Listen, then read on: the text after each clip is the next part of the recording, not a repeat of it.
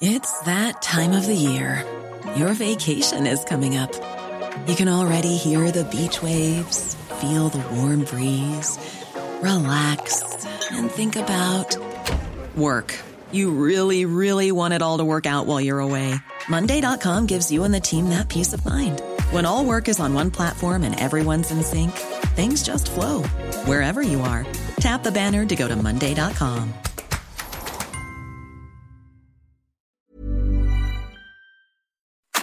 Radio. La HCL se comparte, se ve y ahora también se escucha. Tarde a tarde, lo que necesitas saber de forma ligera, con un tono accesible. Solórzano, el referente informativo.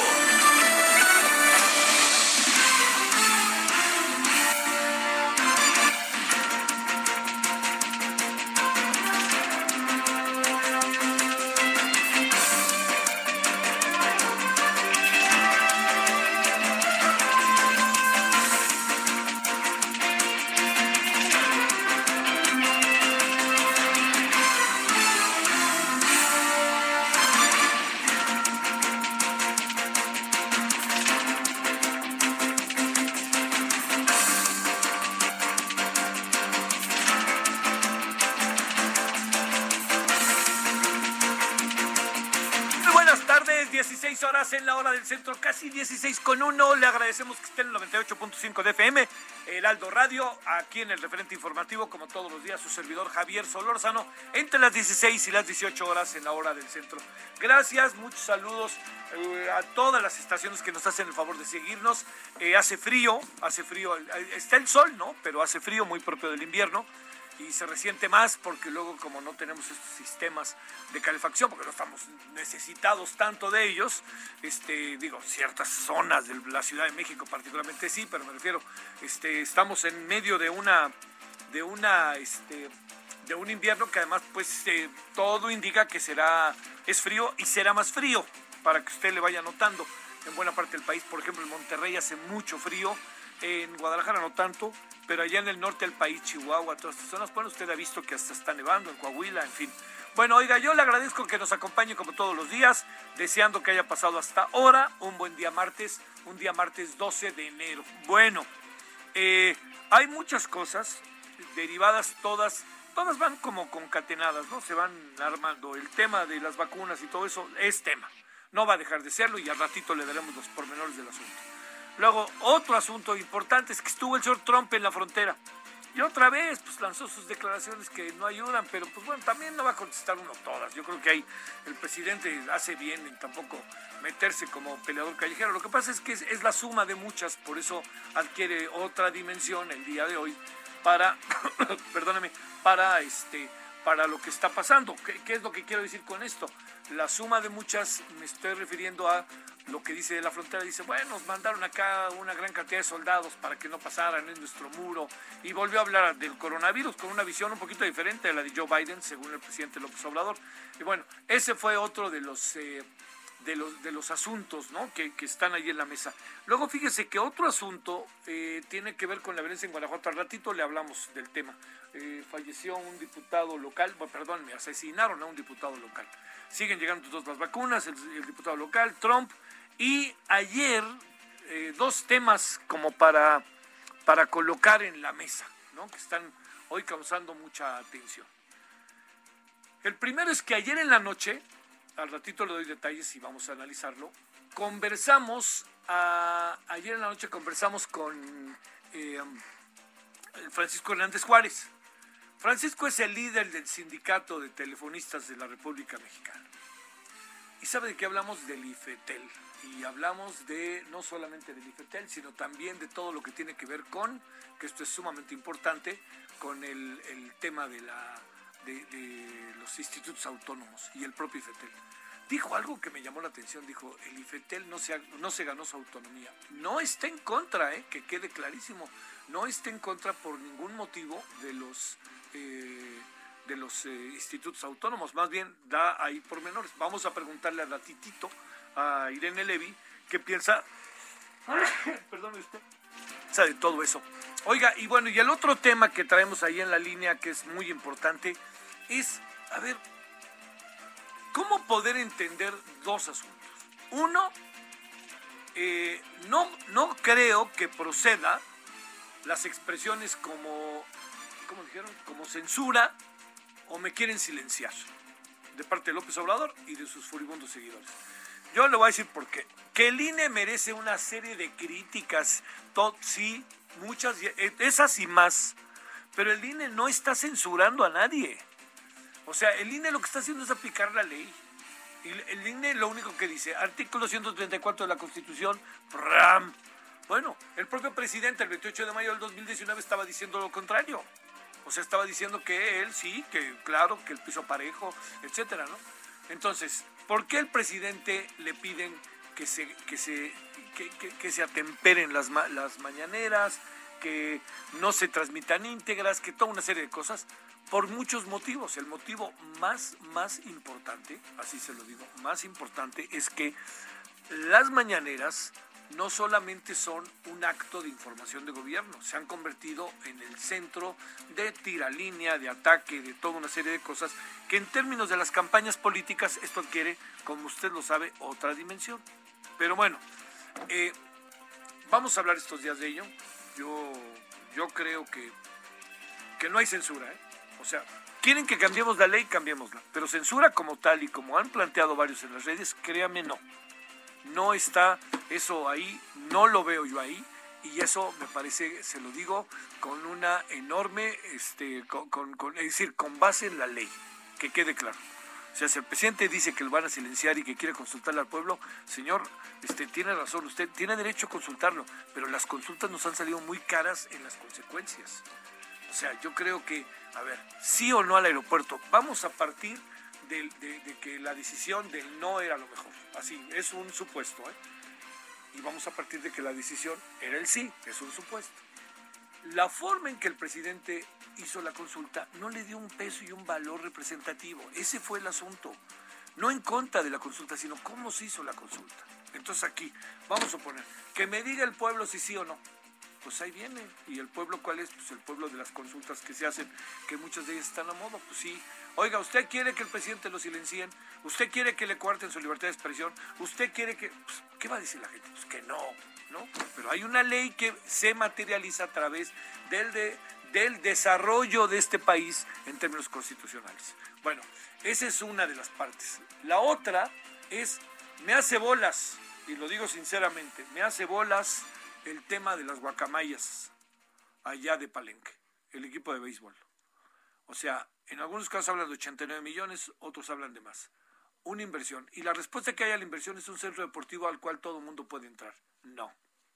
Es un centro deportivo, sí, al cual todo el mundo puede entrar, sí. Pero pues entonces hagamos un centro deportivo que tenga más que ver con la gente. Hacemos un, primer, un centro deportivo este, con todos los lujos, pues se ha de imaginar todo lo que eso significa. En el fondo es el apoyo al equipo de béisbol. Yo creo que está muy bien que les guste el béisbol. A mí me gusta mucho, pero me parece sinceramente lo digo que está muy bien. Muy bien. Yo creo que es muy necesario que este país se desfutbolice y creo que desde hace tiempo se viene desfutbolizando. Pero el asunto está en cómo hacer las cosas. Porque aquí todo, al ratito hablaremos de ello, tiene una alta dosis, alta dosis de opacidad, que es en lo que estamos últimamente luchando y batallando. Bueno, parte de lo que hay, eh, como suele pasar en las mañaneras, hay temas que al presidente le gusta hablar y hay temas que le dicen a los que van a las entrevistas no pregunten o algo parecido o algo, algo así, presumo, y entonces colorín colorado no hay nada. Así, entonces sobre esos ciertos temas no hay nada. Pero sí hay sobre los que él quiere. Bueno, vámonos si le parece a las 16 con 8 en la hora del centro para escuchar lo que nos dijo Francisco Hernández Juárez ayer aquí en Heraldo Televisión, en el análisis político, y luego escuchar una interpretación de lo que dijo en la voz de Irene Levy, si le parece de Observatel, ¿no? Creo que puede ser algo interesante para todos. Bueno, 16 con 8 en la hora del centro. Solórzano, el referente informativo.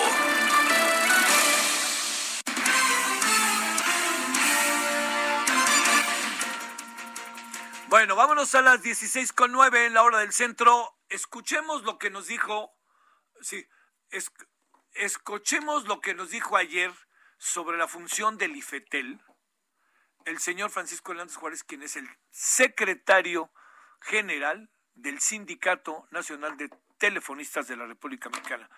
Escuchemos lo que él dice sobre el IFETEL, el Instituto Federal de Telecomunicaciones, y luego escuchemos lo que interpreta de lo que dice, que ya había dicho algo anteriormente, ni más ni menos que la señora Irene Levy, hasta allá, hasta Canadá, donde está trabajando.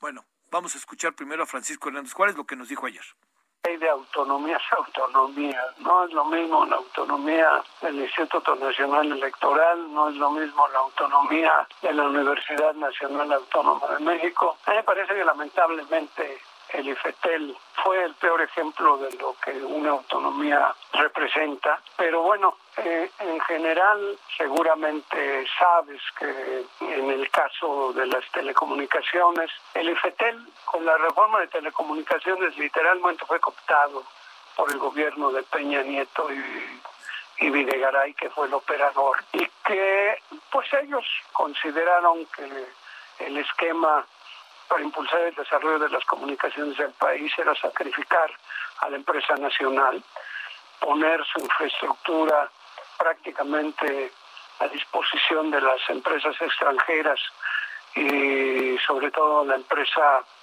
televisora nacional y más importante del país y que este esquema de competencia eh, sacrificando a la empresa nacional con el esquema de competencia que ellos estaban diseñando, iba a permitir impulsar el desarrollo de las comunicaciones del país.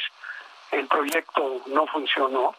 Es solo parte de lo que dijo Francisco Hernández Juárez, ¿eh? dijo cosas más. Este, y eh, digamos, yo, yo le diría, a ver, ¿Por qué meternos en esto? Porque es uno de los organismos autónomos que el presidente tiene en la mira y va a dar la batalla. No está tan fácil, señor presidente, ¿eh? pero va a dar la batalla por, por integrarlos. Lo quiere integrar a la Secretaría de Comunicaciones y Transportes. Dios santo, bueno, mejor que hable quien sabe. Irene Levy, presidenta de Observatel y profesora de la Universidad Iberoamericana. Queridísima Irene, ¿cómo estás? ¿Cómo estás, querido Javier? Muy bien. Este, a ver ahí, de bote pronto vamos platicando. ¿Qué piensas de parte de lo que dijo Hernández Juárez? Aclaro que dijo muchas cosas más, Irene, pero parte que con esto iniciemos la conversación. Futuro del IFETEL, no se ha ganado la autonomía, no se ganó la autonomía. Así nos dijo textual Francisco Hernández Juárez. Mira, me parece que él está haciendo su papel como dirigente de un sindicato de la empresa más importante y más grande de telecomunicaciones de México que desde luego ha sido golpeada por la regulación de 2013 y por las resoluciones del instituto. Eh, obviamente él está inmerso en un conflicto de interés y él sale a defender su empresa y sale a defender el contrato colectivo que ha sido como consecuencia de esto también golpeado en la parte de jubilaciones y demás. Sin embargo, esto no quiere decir que el esquema que tengamos ahorita sea el peor. Él dice y con razón que algunas de las decisiones que se tomaron fueron en beneficio, dice él, de la televisora nacional más grande. Bueno, nos referimos a Televisa, yo sí lo puedo decir. Y en, en, la parte de Televisa yo coincido con él al 100%, también coincido con él en el hecho de que no se logró la cobertura que se debería tener ahorita. Él en algún momento de la entrevista habla que solo se han llegado a 20 mil poblaciones de 25 mil que tiene el país y también menciona que la competencia está concentrada solamente en 2 mil. Bueno, ¿cuál es el problema? ¿Que el IFETEL sea autónomo es el problema? No, y no por dos razones. Uno, porque la política de cobertura nunca ha estado en manos del instituto siempre ha estado en manos de la Secretaría de Comunicaciones y Transportes. Y dos, porque tenemos también una serie de reglas que están establecidas en la ley. En la ley, y en todo caso, habría que voltear a ver al legislador y decirle, oye, estos son los problemas, ¿cuál es la manera para resolverlos? Quitándole la autonomía al Instituto Federal de Telecomunicaciones. Yo entiendo el enojo del sindicato y de varias empresas, sobre todo las grandes, con el instituto, pero en realidad si nos ponemos a pensar este enojo con el con el instituto y con su autonomía pues demuestra que de alguna manera ha tocado estos intereses y que pues querrían estas grandes empresas volver al status quo que tenían de sentarse con el presidente en una charla de café o de tequila y tratar de arreglar las cosas en una tarde. Esperemos, yo insisto, que esto no suceda. eh, a ver, repito esta frase, déjame volvértela a plantear. El presidente, el presidente, perdón, el IFETEL, ¿no se ganó su autonomía? es que esa es una frase un poco maniquea. Eh, el instituto no es que se gane la, autonomía o no. Eh, creo que tomó varias decisiones muy buenas y otras que no fueron tan buenas. La pregunta quizás, permíteme refrasearla, ¿debería ser el instituto un organismo autónomo? ¿Requerimos en México un organismo autónomo que tome decisiones en materia de telecomunicaciones o lo mejor es volver a insertar esas facultades en la Secretaría de Comunicaciones y Transportes. Y la respuesta es la siguiente.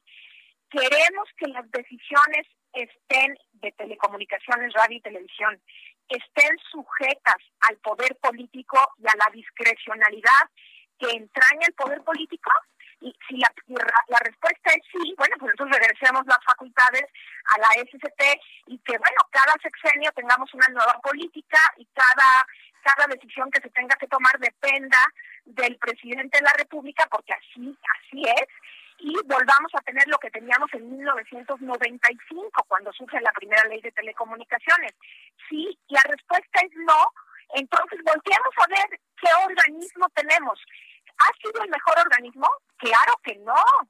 ¿Ha tenido errores? Sí, tú y yo, Javier, hemos hablado de varios de los errores del instituto. Bueno, entonces, ¿cómo hacemos para mejorar el organismo sin que regresen sus decisiones al poder político? Porque me parece que eso sería realmente el acabose, regresar a centralizar las decisiones en materia de medios de comunicación electrónico y de telecomunicaciones con lo que implica con el acceso a Internet, con la libertad de expresión y todo esto que entraña, me parece que sería uno de los peores errores de la historia regulatoria de México.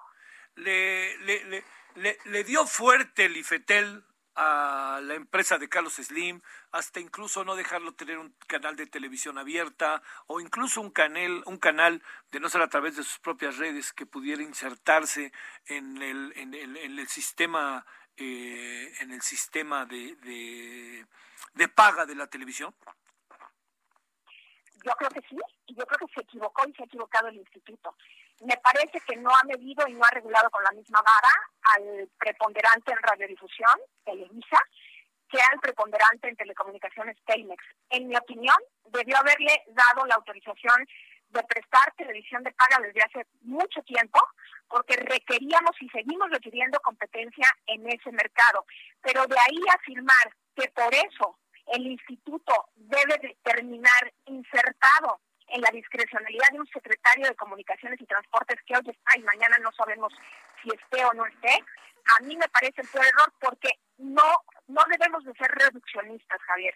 El instituto no hace únicamente eh, regulación para Televisa y para Telmex. Hay muchísimas otras cosas que hace el instituto que es importante tenerlas en manos de técnicos y en manos de gente cuyo puesto no dependa del cambio de sexenio o del mal humor del presidente o del secretario en la mañana. Necesitamos eh, eh, funcionarios bien formados que decidan sobre a largo plazo sobre la regulación del espectro, sobre el otorgamiento de concesiones a instituciones educativas, sobre otorgamientos de concesiones a pueblos indígenas. Hay un montón de cosas más allá de Telmex y, y, Televisa y efectivamente hay otros nuevos entrantes como AT&T, que es la otra empresa a la que se refiere eh, el señor Hernández Juárez, que, bueno, querríamos que inviertan más. Bueno, habrá que revisar entonces qué hacer con estas inversiones y con esta regulación. Pero no está todo en manos del instituto. Hay leyes, hay normas que fueron creadas por el legislativo. Entonces, sentémonos a revisar todo el ecosistema. Pero de eso a decir, volvamos a 1995 para que todo lo decida un señor nombrado secretario una mañana de, cafecito, me parece un grave error. Esta idea, digamos, es sobre lo mismo, Irene. La idea que el presidente ha manifestado, lo vamos a integrar a una subsecretaría, por cierto, una subsecretaría que hasta donde entiendo ya no, no, este, ya, ya, ya está nada de desaparecer o ya desapareció. Esta parte, ¿cómo la ves, Irene? Pues eso es lo que me extraña, Javier. Me parece estos vaivenes de lo que te hablan es de la poca planeación que existe. Es decir, pareciera precisamente ejemplificando lo que te, te comento y mi miedo, pareciera que esta idea de insertar las facultades del instituto en la Secretaría no estaban en noviembre en la agenda, porque fue cuando desaparecieron la Subsecretaría de Comunicaciones y de pronto en enero lo que quieren es insertar todo en la Secretaría de Comunicaciones, con lo que tendrán que crear, pues no solo una nueva subsecretaría, tendrían que crear un montón de, de, estructura eh, administrativa para poder hacer lo que hace el instituto el día de hoy. Entonces, eh, a mí me parece, de entrada, pues es violatorio al Tratado de Libre Comercio, ya hay una serie de problemas legales, pero si se pudiera hacer, se tendría que reformar la Constitución y de cualquier manera esto de regresar las funciones a la Secretaría, pues parece, suena una ocurrencia mañanera porque pues en noviembre pensaban diferente, desaparecieron a, la subsecretaría, corrieron a Salma Jalife y se quedaron las cosas como la vemos ahorita. Eh, a ver, una reflexión, si no te importa, Irene, para, para cerrar.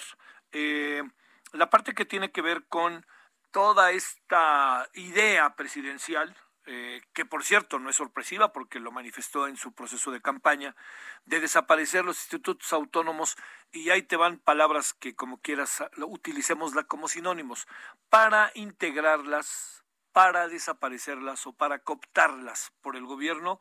¿Qué es lo que piensan, lo que piensas, independientemente de que yo presuma y haya leído lo que piensas al respecto, Irene?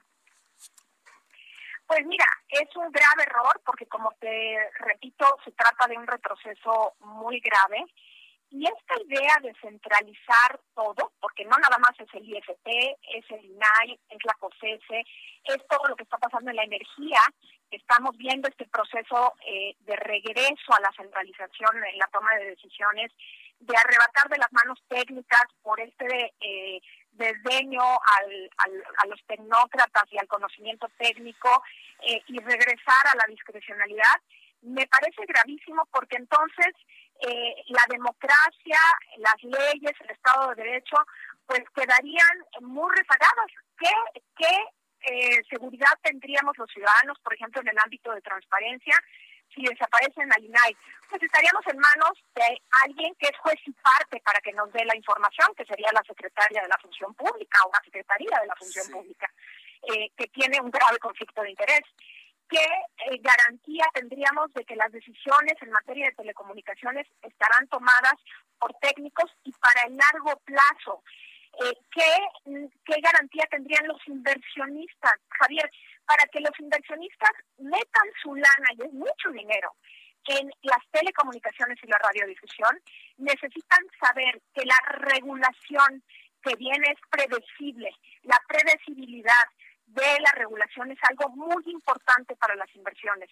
Y con esto lo, el mensaje que estaría mandando nuestro país es, señores, las decisiones ya no estarán en un órgano técnico, estarán en un órgano político y ustedes sabrán si traen su dinero o no o si se lo llevan. Pregúntale a ti qué opina. Yo te aseguro, te aseguro que va a decir que a la primera se llevaría su dinero si pudiera. No es que querramos que solo vengan empresas extranjeras y te repito, comparto varios de los temas de, eh, que menciona el señor Hernández Juárez en la entrevista que le hiciste, pero de eso a decir, acabemos, quememos, quememos el instituto y regresemos todo como estaba, a mí me parece un grave error.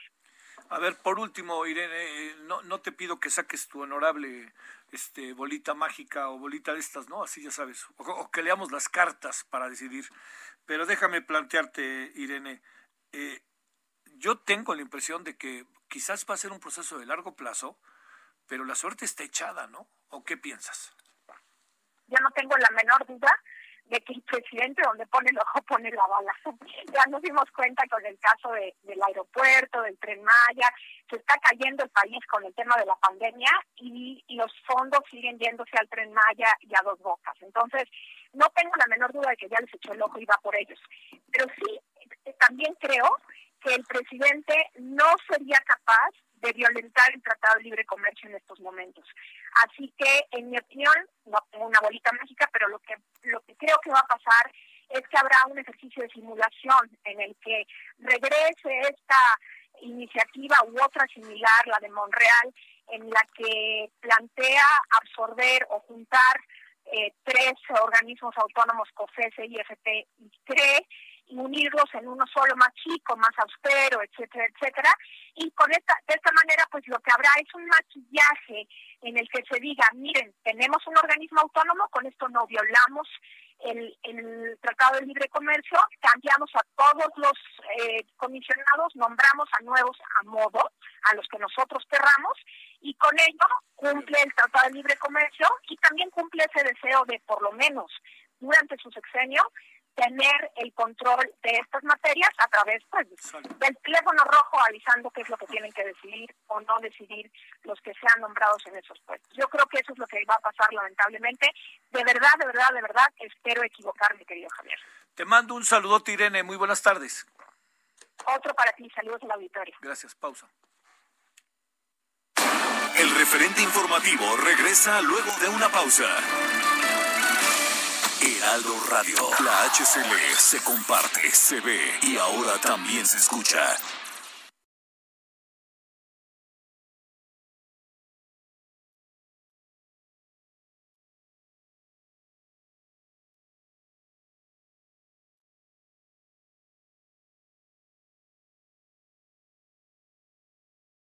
Heraldo Radio. La HCL se comparte, se ve y ahora también se escucha. Estamos de regreso con el referente informativo.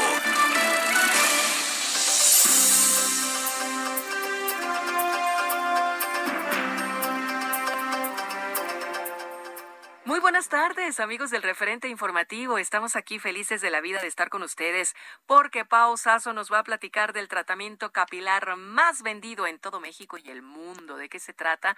Bueno, pues usted tiene la solución en sus manos. Hay que invertir tiempo y ganas porque Pau Sasso, ¿por qué? ¿Por qué se nos cae el pelo? ¿Es el estrés?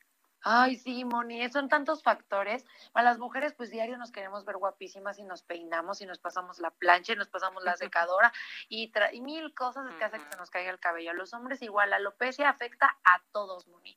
No es cuestión de género, así que si usted quiere recuperar su cabello y tener mil setecientos cabellos nuevos, pues yo ya les traigo la solución. Marque al 800 2305 mil, 800 2305 mil, porque si marca en este momento se lo voy a regalar Porque quiero que todos tengamos un pelazo ganador, una melena espectacular, que tengamos 1700 cabellos nuevos y además que nuestro cabello, el que ya tenemos, se recupere, tenga brillo, tenga volumen, esté fuerte. Así que llame al 800 2305 mil porque hoy se lo regalo. Solo tiene que pagar los gastos de manejo y envío porque el 76% de las personas con alopecia aún mantiene vivas las raíces capilares y pues solamente tienen tapado el folículo, lo que provoca obviamente es que no brote el cabello que pierda su volumen, pero esta nueva fórmula espectacular detiene la caída del cabello y estimula el crecimiento de por lo menos 1.700 cabellos nuevos. Así que llame al 800 2305 mil porque si marca ahorita, se lo lleva gratis y va a recuperar su cabello, su autoestima, seguridad, atractivo visual y carisma, mi moni. Todos eh, queremos tener tu pelo. Sí, pero yo le invierto mucho, así es que, al igual que Mónica, inviertan tiempo, ganas y sobre todo hay que confiar. Este tratamiento puede ser la solución a su problema. Así es que marquen 800 230 mil. Gracias, Pau. Gracias a ti, mi moni. Regresamos. Solórzano, el referente informativo. started a joke, bitch started the whole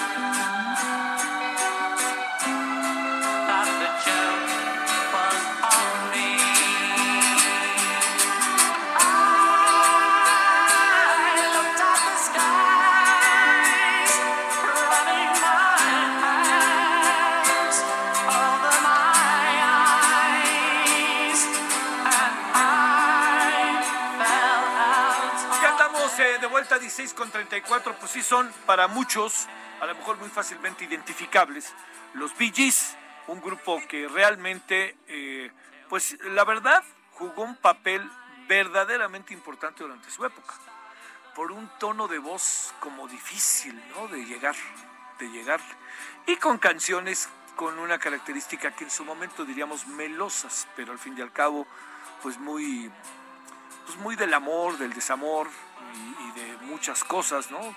Que, se ve, que se viven y que se, sobre todo en una etapa de la vida, pues se viven de manera muy intensa y fueron, en honor a la verdad, un, grupo influyente. Bueno, un día como hoy, pero del 2013, murió Maurice Jeep, músico, compositor y productor británico que formó parte del grupo de los hermanos G. Eh, de, los, eh, de los hermanos G, exactamente. Yo empecé la broma, es la muy famosa de los Bee Gees, esta, pero déjeme decirle que no solamente es eso, sino que, que bueno, fue, fue un grupo, eh, dicen que buena parte del, es que lo es tan difícil saber, ¿dónde está el talento? En fulano, en perengano, cuando son los grupos, pues sí hay una voz cantante, cuando digo esto es una metáfora. Pero bueno, este hombre llamado Boris Gibbs siempre se dijo que era un, era un, talento, ¿no? Este hombre, eh, que era buena parte de la producción de índole musical era de parte de él. ¿no? Bueno, vámonos a las 16.35 en la hora del centro.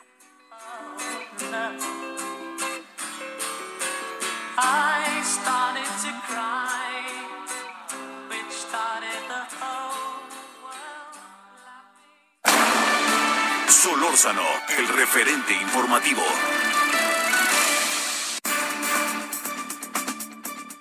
Bueno, hace algún tiempo hablamos con él, hoy lo volvemos a convocar, especialista en seguridad pública, David Saucedo. Eh, nos dio un dato hoy que nos llama la atención y que ese es el motivo también por el cual estamos conversando y invitándolo a conversar con nosotros. Diez mil asesinatos después de que capturaron a José Antonio Yepes el Marro en Guanajuato. Es, ¿cuál es esta ruta? Que ha seguido el Estado, incluso con lo que pasó este día, el asesinato de un diputado local del Partido Acción Nacional, mientras hacía ejercicio, ¿eh? tal cual. Bueno, eh, querido David, te saludo con gusto. ¿Cómo has estado? Buenas tardes. ¿Qué tal, Javier? Qué gusto, saludarte a ti, tu auditorio. Pues qué fregados pasa, a ver, ¿qué pasó y qué tan importante era el marro? En pocas palabras, el gobierno estatal y el gobierno federal le cantaron victoria antes de tiempo.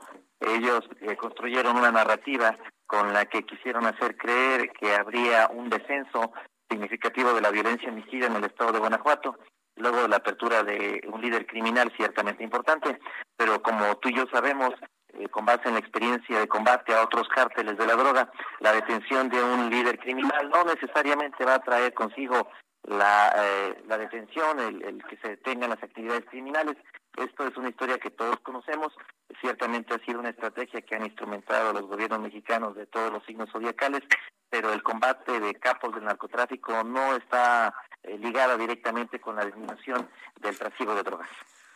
A ver, esto parece como muy, muy, muy, este, digamos, no lo cuentas muy fácil, pero diría yo, David, ¿qué pasó allá dentro en las entrañas? ¿Qué sucedió? Y también te diría que se, se, se, se a ver, se abrió auténticamente el grupo de, del cártel a partir de la detención del Yepes. ¿Qué quiere decir? ¿Aparecieron ahora sí que por aquí, por allá y por acá y por todos lados grupos? ¿O qué fue lo que sucedió? En efecto, a pesar de ser un líder criminal sanguinario, el Marro era un liderazgo de equilibrio dentro de la organización del cártel de Santa Rosa de Lima. Ya sin este eh, jefe criminal en realidad contenía a los demás jefes de plaza del cártel de Santa Rosa, eh, todos los demás jefes de plaza se lanzaron de manera indiscriminada a cometer eh, secuestros, cobro de derecho de piso, incrementaron las actividades de narcomenudeo, robo de transporte de carga, de manera muy coloquial, si me permite la expresión, los perros se quedaron sin correa. De modo que el cártel de Santa Rosa de Lima empezó a atacar a sus propias eh, bases sociales de apoyo y ocurrió un fenómeno, una situación inesperada. Ante la posibilidad de que hubiera un desmoronamiento, así se percibía a la distancia del cártel de Santa Rosa de Lima, llegaron refuerzos, llegaron células del cártel de Sinaloa para apuntalar al cártel de Santa Rosa y evitar de ese modo que el cártel Jalisco se apoderara del estado de Guanajuato. A ver, esto dicho de otra manera, eh, a ver, te lo planteo, David tú lo tienes en tu esquema de trabajo cotidiano. Me cuesta un poco de trabajo pensar que la autoridad no lo tuviera, tanto a nivel federal como a nivel estatal e incluso a nivel municipal, no tuvieran claro que este escenario se estaba presentando o se podía presentar ante la detención del marro.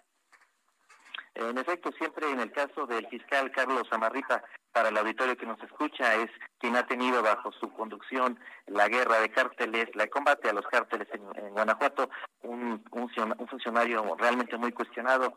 Eh, siempre es complicado saber qué ocurre al interior de la Fiscalía, si se trató solo de incompetencia o estamos hablando ya de complicidad. Te pregunto, una u otra. Mira, yo me voy más bien a estas alturas del partido. Estoy cierto de que hay connivencia, anillos de protección política y policial que blindan a los cárteles y a las estructuras eh, que les conducen de la acción de la justicia. Es inconcebible que eh, estas organizaciones que tienen el control del Estado de Guanajuato hayan crecido, florecido, eh, se hayan expandido sin ningún tipo de protección de parte de las autoridades, concretamente de los gobiernos sucesivos de Acción Nacional en el Estado de Guanajuato. Se me, se me ocurre que, que este que ahí el, asunto adquiere, eh, David, una dimensión profundamente delicada, porque si estamos, eh, si nos atenemos a esta hipótesis tuya, yo diría la connivencia, la complicidad, pues viene del gobierno federal y del gobierno estatal, ¿no? Este, e incluso pues con esta muy delicada variable que pongo a tu a tu consideración para que nos hables de ella, pues que es el proceso electoral. Eh, es evidente que eh, los cárteles de la droga ya habían tenido participación en los procesos electorales de Guanajuato eh, con narcodespensas, financiando candidatos, acarreando votantes el día de, amedrentando a los candidatos que no eran de, de, su agrado, que no estaban dentro de la lógica de, su, de sus planes criminales. hoy tuvimos el lamentable asesinato, condenable en todo caso, de un diputado local del Partido de Nacional. Eh, esto era lo que ya veíamos venir porque ya había ocurrido. No es el primer asesinato de un político, de un candidato, eh, un precandidato en este caso, ya había ocurrido, pero habían sido asesinados precandidatos y candidatos de otros partidos de oposición al partido gobernante en Guanajuato. Eh, no había ocurrido con un precandidato del Partido de Acción Nacional. Es de suponer que ahora sí la autoridad estatal tome cartas en el asunto en función de que la violencia finalmente llegó este, a los aparejos finalmente les alcanzó a los integrantes de la clase política gobernante y es de esperar que haya una respuesta a la altura del reto. Híjole, híjole. ¿Qué, ¿Qué en todo esto qué piensas del gobierno federal? Ha tenido una actitud distante eh, cuando hubo un incremento de la violencia en el estado de Guanajuato. Obviamente presenciamos que eh, percibimos que el presidente Andrés Manuel de las mañaneras tomó una actitud hacia la ofensiva. Eh, la estrategia que desplegó el gobierno federal no funcionó. Pensaron que en unos cuantos meses podrían, mediante la acumulación de efectivos eh, militares de la Guardia Nacional, poder disminuir la violencia en Guanajuato. No era un tema de acumular tropas, eh, de apoderarse de las cabeceras municipales, no era algo ligado con un esquema de esas características, era más bien una labor de inteligencia y sobre todo que eh, hay eh, canales y rutas de narcotráfico. Eh, la ruta del fentanilo pasa por Guanajuato, llega a los puertos de Manzanillo, de Lázaro Cárdenas, Michoacán, y pasa por las carreteras, las autopistas guanajuatenses. Es decir, es, es muy complicado no que no haya actividad criminal en el estado de Guanajuato en tanto que hay dos rutas de narcotráfico que pasan por el mismo, por esta entidad, y en consecuencia hay organizaciones del narcotráfico que están al pendiente de dichas rutas para poder mantener el negocio multimillonario que significa el trasiego de drogas, eh, en este caso del Pacífico, concretamente del fentanilo, hacia los puntos de frontera y trasiego hacia los Estados Unidos. A ver, David Saucedo, al final de la historia lo que uno quisiera saber es, ¿y ahora quién es el, quién se apoderó de todo eso? En el caso del cártel Jalisco Nueva Generación hay un mando regional del cual lamentablemente no conocemos el nombre porque las autoridades estatales y federales se han concentrado en combatir únicamente al cártel de Santa Rosa de Lima, pensando erróneamente que eh, si hubiera un solo cártel dominando al estado de Guanajuato sobrevendría la paz. En el caso del cártel de Santa Rosa ya no hay como tal una dirigencia unificada, hay un mando, eh, podemos decir un mando colegiado, varios líderes que están eh, en una especie de confederación de grupos que mantienen el control de varias ciudades del estado de Guanajuato. Eh, Celaya, Salamanca, Cámbaro, Villagrán, eh, Juventino Rosas, todavía son municipios en el, que están bajo el control del cártel de Santa Rosa y en consecuencia siguen siendo territorio apache, tanto para el cártel Jalisco Nueva Generación como para las autoridades estatales y federales. Ay, ay, ay, ay. A ver, eh, una variante más. Eh, hay, con lo que tú nos estás contando, como tus hipótesis centrales, hay, eh, digamos, ¿Tienes indicios de que la autoridad esté en ese camino? Y si presumes que algo tiene que ver con el asesinato del diputado el día de hoy del Partido de Acción Nacional. Bueno, el, municipio en el que es eh, originario y finalmente fue asesinado eh, José Antonio José Antonio Acosta Cano, diputado local de PAN, eh, es un municipio gobernado por el PRD, pero que en su momento el actual alcalde, Serafín Prieto, recibió apoyo del cártel de Santa Rosa de Lima para alcanzar la posición de presidente municipal. Por otro lado, eh, hay que recordar que José Antonio Yepes Alias El Maro fue detenido en dicho municipio. Había muchas hipótesis en el sentido de que él vivía en otro estado de, la República, pero no, él vivía en Juventino Rosas, ahí fue detenido porque la policía municipal le brindaba un anillo de protección. Es muy difícil no pensar que el asesinato del diputado local estuvo ligado a la actividad criminal del cártel de Santa Rosa de Lima. Eso, este, eh, ¿estará apoderándose el territorio del cártel Jalisco Nueva Generación o tenemos ahí verdaderamente de todo un poco? Eh, tenemos, ahí eh, quien domina en esta región específica sí es el cártel de Santa Rosa de Lima, la mitad del estado la tiene bajo su control el cártel Jalisco Nueva Generación y, lo que hemos visto, la violencia homicida, eh, las masacres en funerales, la respuesta sangrienta que dio el cártel de Santa Rosa al día siguiente, asesinando cuatro personas, un bebé de apenas un año, lamentablemente, eh, es parte de esta eh, pelea que se está librando en las colonias y comunidades de Guanajuato para conquistar la otra mitad del territorio.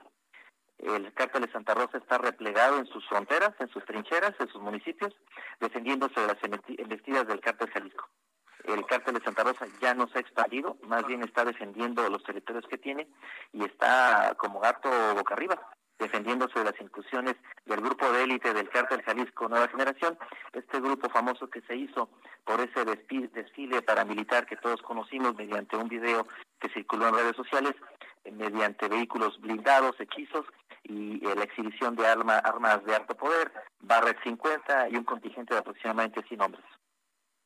La, la, la última, David, este, eh, híjole, a ver, el, el, eh, lo que pasó en una eh, funeraria en Celaya hace pocos días, en las afueras de Celaya, ¿todo está en el mismo marco?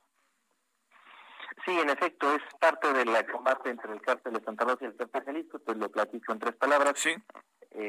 hubo un, un asesinato de un narcomenudista eh, del cártel de Santa Rosa de Lima. Hubo evidentemente un, un, funeral este, y el cártel Jalisco, aprovechando eh, la congregación de otros eh, aparentemente presuntos narcomenudistas de esta organización, llegaron para cometer la masacre que, que se convirtió incluso en nota, nota internacional.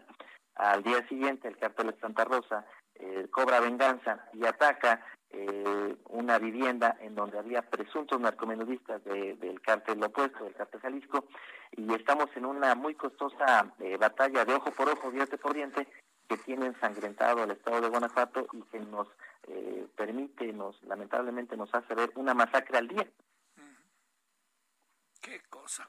Oye, y digamos, la impunidad se mantiene y qué, planteamos, este, digamos, los asesinados en la funeraria, pues que todos eran de los malos, ahí había hasta niños. No, evidentemente hay, había personas totalmente inocentes, familiares que no tenían ningún tipo de vinculación criminal. En Guanajuato tenemos aproximadamente, solo, solo se judicializan eh, uno de cada diez asesinatos, nueve quedan completamente impunes y de los del porcentaje muy reducido, apenas 10% de asesinatos que se, que se hace una carpeta de investigación y se procesan, solo se obtiene una sentencia condenatoria en la mitad de los casos. Es decir, eh, tenemos un margen de impunidad muy, muy alto, un nivel de impunidad muy, muy alto y un, daño colateral que incluso pues ya está afectando a, menores de edad, a, mujeres. Guanajuato tiene el deshonroso primer lugar en asesinato de menores de edad eh, en situaciones eh, que tienen que ver con la guerra de cárteles. oye, eh, perdóname, pero David, como planteas las cosas, hay una connivencia, hay una distancia del gobierno federal. Pues este eh, ¿Puede esto influir, jugar un papel en el proceso electoral? En efecto, en las últimas mediciones que hemos tenido, que hemos han registrado en la zona de guerra, hay una disminución del nivel de voto a favor del Partido Acción Nacional y hay otras fuerzas políticas este, que están reposicionándose. Esta, en efecto, es también una hipótesis de trabajo que han manejado algunos eh, especialistas, conocedores del fenómeno delictivo, la posibilidad de que haya un, un mal, mal manejo, una intención de dañar la imagen de ciertas fuerzas políticas para que otras se reposicionen. Es decir, al final de cuentas, la violencia sí puede generar cambios en la geografía política del Estado, de modo que quizá haya algunos que estén malévolamente interesados en que la violencia persista. Eh, ¿Eso le viene bien al PAN, a Morena, al PRI o a quién? Eh, yo creo que todos pierden, eh, pierden Javier, pero en este caso muy concreto, en esta zona a la que hacemos referencia, la mayoría de los municipios y distritos locales y federales están en manos del Partido Acción Nacional. El gran perdedor sería, en efecto, el, partido, el, PAN, y quienes estarían reposicionando serían eh, candidatos de, de Morena, del gobierno federal. Este, ¿Y el PRI? El PRI ya es prácticamente la tercera fuerza, en ocasiones ya es la cuarta fuerza en varios municipios. Eh, me parece que muy en consonancia de lo que ocurre a nivel a nivel nacional. Eh, cada vez que crece la votación de Morena en alguna zona específica del, del, Bajío, se disminuye la, notablemente la votación a favor de los candidatos del PRI, de modo que en este proceso electoral es casi un hecho que el PRI se convierta en la tercera fuerza y el PAN ocupe el lugar que durante mucho tiempo ocupó el, el, PRI como segundo lugar. Eh, a ver, eh, déjame plantearte un asunto. ¿El conflicto podría estar más desatado, más provocado por el tema electoral? Que incluso las fuerzas políticas, que incluso las fuerzas políticas de alguna otra manera lo tengan en la mira y vean la conveniencia del mismo? Yo creo que sí es un catalizador, Javier. Coincido contigo. Eh, hay evidentemente cambios en los municipios. Eh, la, la, perspectiva de que cambien los mandos policíacos eh, luego de un cambio en, el partido gobernante en los distintos municipios, sin duda genera un, un jaloneo más, más intenso. Hay municipios que controla el cártel de Santa Rosa, que está interesado en que los mandos policíacos mantengan, se mantengan porque ya tiene acuerdos con ellos. Hay eh, alcaldes que trabajan con el cártel Jalisco Nueva Generación y evidentemente ellos también buscan la continuidad eh, es decir, cada uno de los cárteles tiene fichas en el tablero y en el ajedrez político que desea preservar. Sí, bueno. ¿Qué cosa, David? Eh? Este, porque no hay salida, ¿eh? Digamos, esto hasta después de las elecciones, que vendrá una recomposición, ¿no? Una vez que se den los resultados electorales y tengamos la nueva configuración, la geografía política, veremos qué nueva sorpresa eh, nos depara, porque evidentemente los cárteles quieren influir en el proceso electoral, pero no podrán eh, influir del todo para que queden los candidatos que son de su agrado. Así que veremos cuáles son los reacomodos que se generan una vez que tengamos los resultados electorales. Un abrazo, David Saucedo, especialista en seguridad pública. Buenas tardes. Gracias, Javier. Saludos. Saludos. Qué panorama, ¿eh? La verdad que eh, brutal para el estado de, Guanajuato, ¿eh? brutal, porque la elección quizá le dé una recomposición, pero según la visión de David Saucedo, ni el gobierno federal ni el gobierno estatal están haciendo algo como para crear condiciones diferentes. A ver, en un minutito, mi queridísimo Carlos Navarro, siempre te coloco contra la pared. Cuéntanos qué traes el día de hoy. Buenas tardes, Javier. Te saludo con gusto a ti al auditorio. Bien, en un minutito te comentamos que la segunda dosis de la vacuna de Pfizer BioNTech contra la COVID-19 se llevará a cabo pasado mañana en la Ciudad de México, fecha en la que se cumplen los 21 días de su primera aplicación. Recordemos que fue el, el 24 de diciembre que se aplicó la primera dosis de esta vacuna, ya será la segunda. Hasta el momento, 62.175 médicos y demás personal de la salud ya fueron vacunados hasta el corte de hoy y ya pasado mañana se implementará la segunda dosis. Y también comentarte Javier, que en 28 días el gobierno de la Ciudad de México y el federal lograron ampliar 2.078 camas. Esto significa que es un 38% de camas y es que se viene, sigue a la alza de las hospitalizaciones por COVID. La Ciudad de México ahorita se encuentra en un 88% de ocupación hospitalaria y se contempla que a fin de mes haya 10.500 camas en la zona metropolitana del Valle de México, Javier. Este, bueno, bueno, bueno, bueno, bueno. Oye, eh, pero sigue la ocupación casi a tope, ¿no? No los hagamos. Es correcto, es correcto. La misma jefa de gobierno reconoce que es el momento más alto en, la, en lo que lleva la emergencia sanitaria, ya casi 10 meses con el COVID aquí en la Ciudad de México y es la ocupación hospitalaria más alta que se ha registrado, incluso rompiendo récord día con día son alrededor entre 88 y 90% de la ocupación hospitalaria en la capital del país y con, con esta implementación de camas buscan darle un oxígeno y también con la ecuación, eh, Javier, darle un bajón a la ocupación. Te mando un saludo, Carlos, como siempre, gracias. Hasta luego, buenas tardes, Javier. Pausa 1655. El referente informativo regresa luego de una pausa. Heraldo Radio, la HCL se comparte, se ve y ahora también se escucha.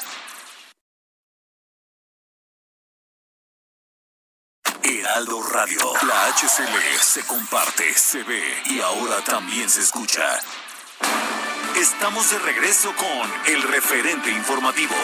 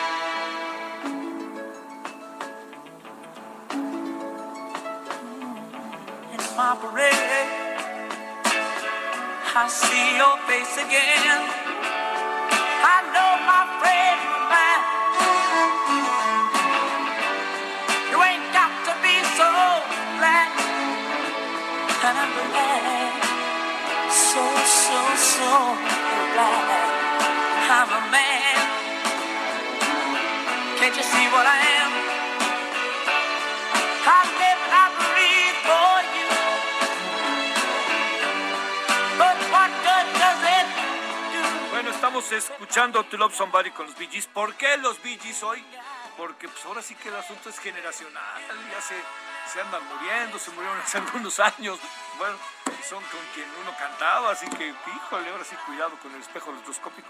Eh, bueno, eh, murió Maurice Gibb en un día como hoy, pero del 2003. Músico, compositor, productor británico, que formó parte del grupo de hermanos Bee Gees. Bueno, eh, bueno, más que. Este, eh, vámonos con Iván Saldaña. Querido Iván, ¿qué traes esta tarde? ¿Cómo estás, Javier Auditorio? Buena tarde. Pues informarle al auditorio que nuevamente el consejero presidente del Instituto Nacional Electoral, Lorenzo Córdoba, reiteró que conforme a la ley debe de suspenderse la transmisión íntegra de las conferencias mañaneras del presidente Andrés Manuel López Obrador durante las campañas electorales y rechazó cualquier intento de censura como pues acusó el Ejecutivo Federal esta mañana. Eh, el, presidente, el consejero presidente del INE contestó a través de un video difundido en redes sociales. Ahí eh, pues dijo que hay desinformación sobre el tema, por lo que se debe, y lo cito textualmente, aclarar a la opinión pública que nadie ha propuesto suspenderlas o cancelarlas. Cierro cita, dice, sino que solo pues se va a aplicar la ley vigente, que esta misma eh, pues fue la que eh, llevó a cabo la, la regulación de las elecciones de 2019 y 2020, Javier, y textualmente dijo, los criterios vigentes y que se han aplicado durante los últimos dos años establecen que durante las campañas electorales se debe suspender la transmisión íntegra de esas conferencias al considerarse que al realizar en ellas una promoción de los logros del gobierno constituyen propaganda cuya difusión está prohibida durante las campañas en nuestra constitución.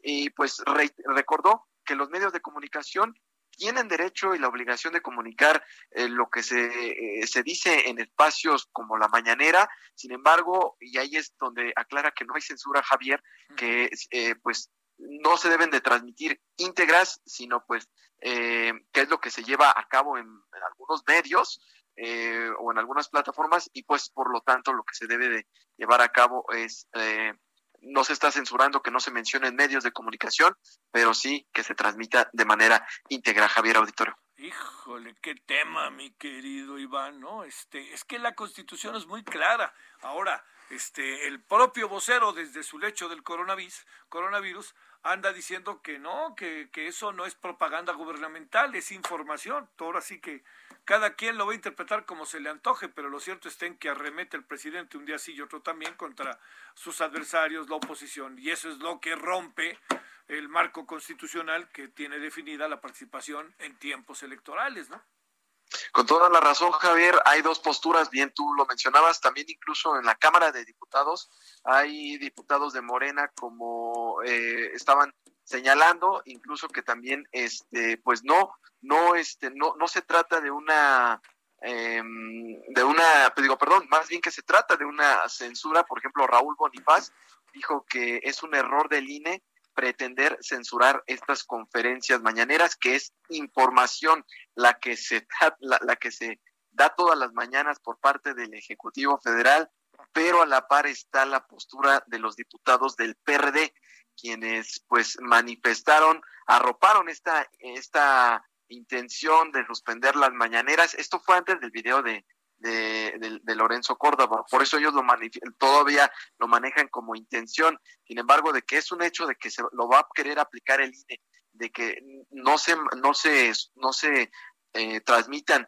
de manera ininterrumpida las conferencias, pues ya es un hecho, pero eh, antes, eh, por la mañana, la coordinadora del PRD en la Cámara de Diputados, Verónica Juárez, pues dijo que eh, se necesitan suspender las conferencias mañaneras del presidente durante las campañas porque pues señala que se está violando el artículo 134 constitucional que pues guarda el principio de equidad en el proceso electoral y dijo que es evidente que el presidente López Obrador ha convertido las mañaneras en un espacio de promoción para difundir las acciones de su gobierno en el marco de las elecciones, pero no solo eso, dijo, eh, se usa para descalificar a la oposición y entrometerse en este proceso electoral, Javier. Sale, muchas gracias. Saludos, Iván. Muy buenas tardes.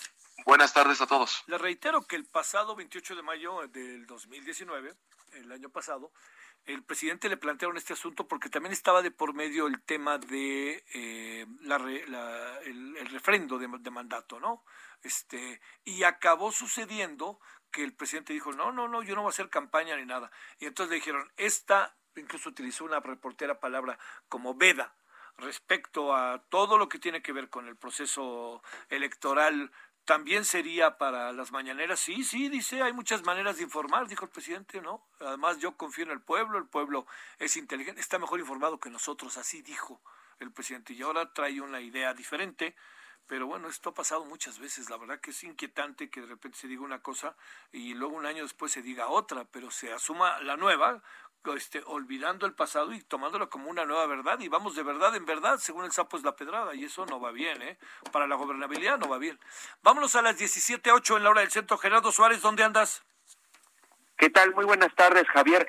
La UNAM informó que está a la espera de una respuesta del gobierno federal para definir si acepta esta autoridad la colaboración de la máxima casa de estudios en la vacunación de la población mexicana contra el COVID-19. A través de un comunicado, la Universidad Nacional aseguró que mantiene la comunicación con las autoridades federales para auxiliar en este proceso de vacunación y bueno, pues están atentos a las resoluciones que en todo caso emita la Secretaría de Salud y las autoridades sanitarias correspondientes.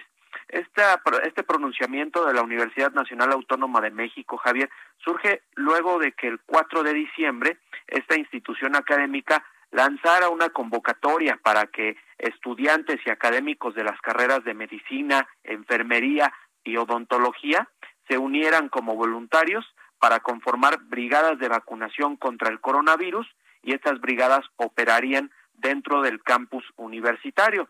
Sin embargo, pues en este comunicado la UNAM indicó que están pendientes de que de lo que resuelva el gobierno federal, esto porque ya en los últimos días se ha mencionado que arrancará la inmunización, la vacunación a los grupos más vulnerables y esto con un eje de priorización por edades, así que se empezaría en pocos días o semanas con la vacunación de adultos mayores y pues la UNAM ahí se dijo muy atenta de querer participar y bueno, esta es una de varias universidades que quieren participar a través de la Asociación Nacional de Universidades e Instituciones de Educación Superior que también han ofrecido eh, ultracongeladores y conformar diversas brigadas. Este es el reporte, Javier. Sale, Gerardo, muchas gracias. Buenas tardes.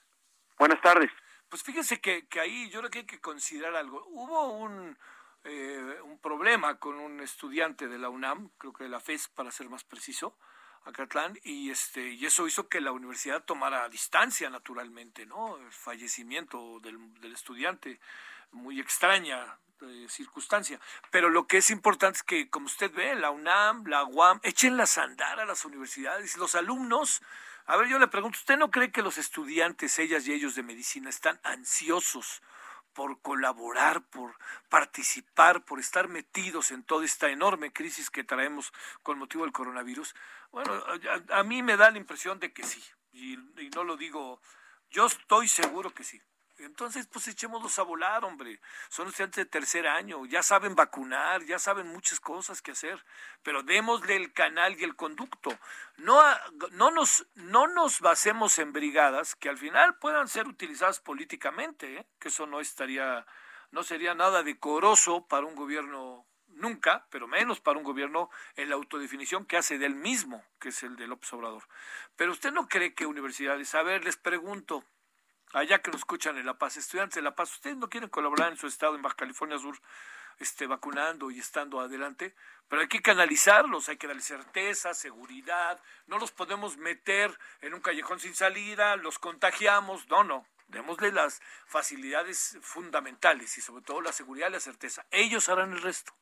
Son muy avesados. Las universidades en México eh, públicas y privadas, algunas públicas y algunas, bueno, casi buena parte de las públicas, algunas privadas sí son medio patito, perdón. Este, pero eh, yo le pregunto, ¿usted no cree que hay un proceso de formación muy puntual por parte de estas instituciones con sus estudiantes? ¿Usted no cree, le insisto, que un estudiante, ella o él de tercer año sepan ya vacunar? Lo primero que les enseñan, creo que les ponen ahí una especie de almohada y les enseñan cómo hacerlo, etcétera, ¿no? Bueno, que no lo sepa hacer usted o yo no tendría lógica, ¿no? Tendría lógica, no tendría lógica que un estudiante, que es de las primeras cosas que tienen que hacer, ¿no? No estoy hablando de los científicos o no de los que se dedican a ciertas especialidades, estoy hablando de los estudiantes, de estos que van a medicina, que quieren ser médicos, este, internistas, que están todo eso. Bueno, a ver, mi querido Misael, ¿dónde andas, Misael Zavala? Javier, buenas tardes. Pues hoy eh, panistas señalaron al presidente Andrés Manuel López Obrador de pretender convertirse en mártir al acusar al Instituto Nacional Electoral de querer silenciar sus conferencias de prensa mañaneras.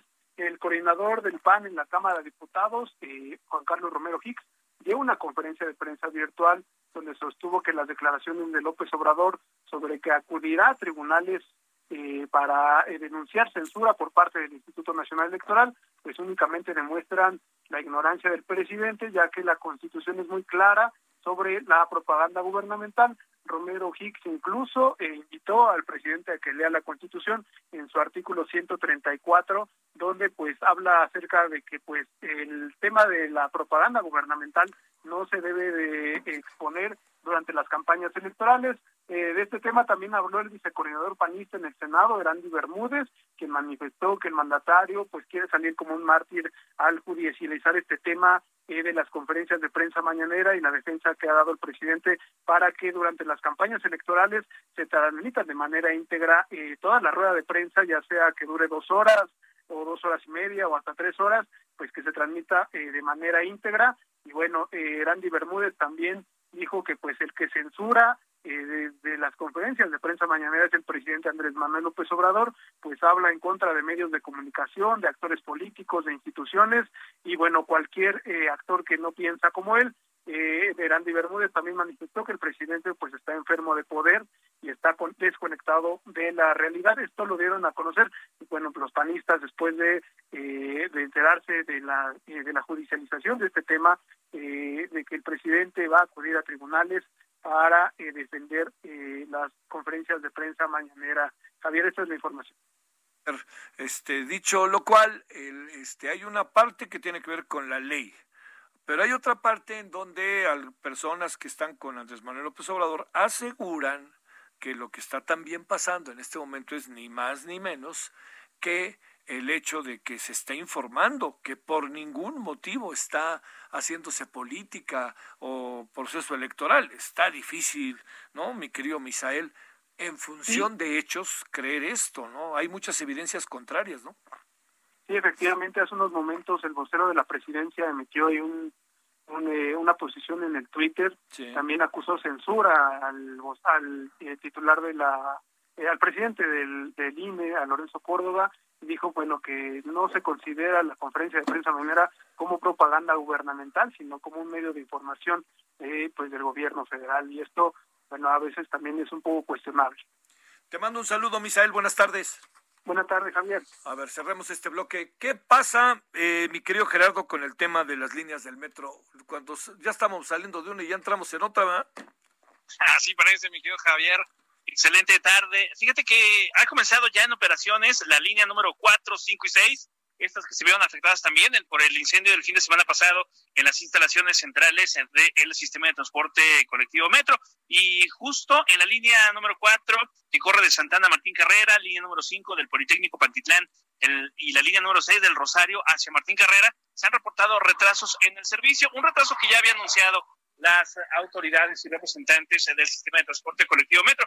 De hecho, el convoy tarda en llegar a las estaciones entre 10 y hasta 5 minutos, una situación que ha molestado un poco a los usuarios, sin embargo, se quedan conformes toda vez que ya pueden utilizar este medio de transporte. Donde continuamos con servicio provisional es en las líneas 1, 2 y 3. Según las autoridades, este regreso a las operaciones sería escalonado y la línea número 1 regresaría a operar hasta la última semana de enero, esa línea que corre de Pantitlán hacia la zona de observatorio. La línea número 3, eh, que va de Indios Verdes a Universidad, estaría eh, operando nuevamente hasta la primera semana de febrero y la línea número 2 la segunda semana de febrero. Así que mientras esto ocurre, habrá que adaptarse y planear su viaje para nuestros amigos que utilizan la línea 1, 2 y 3. Seguirá eh, brindando servicio provisional los eh, camiones del transporte público están cobrando cinco pesos y los que no cobran absolutamente nada son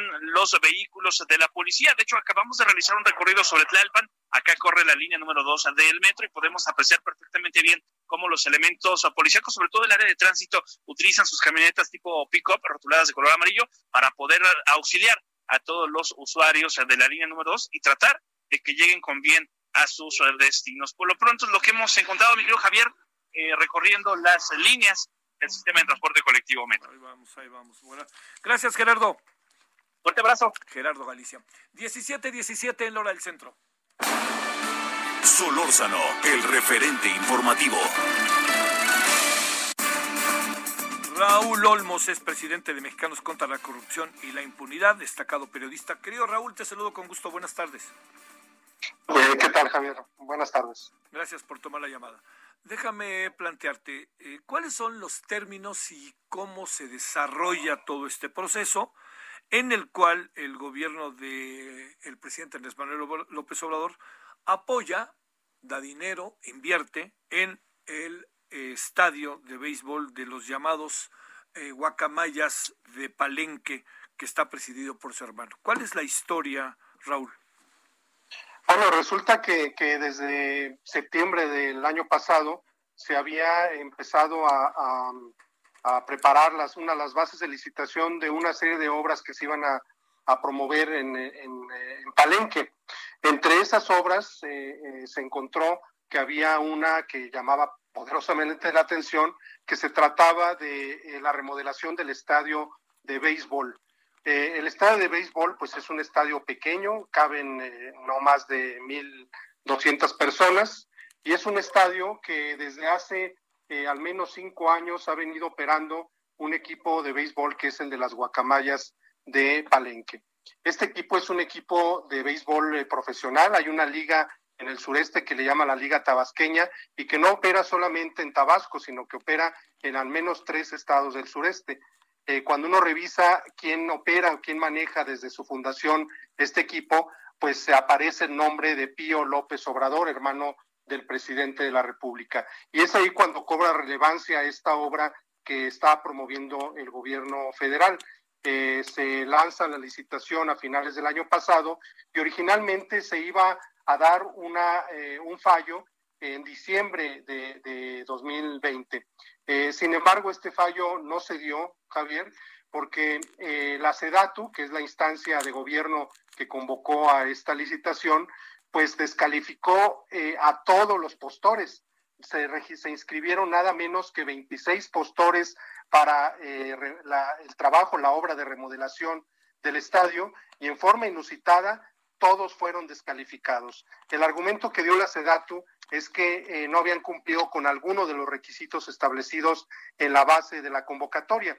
Esto obligó a realizar una segunda vuelta de la licitación, a volverla a convocar, y fue entonces cuando eh, el pasado lunes, ayer lunes, se decidió que el ganador había sido una empresa que se llama Pals Construcciones, ubicada en Tuxtla Gutiérrez, Chiapas.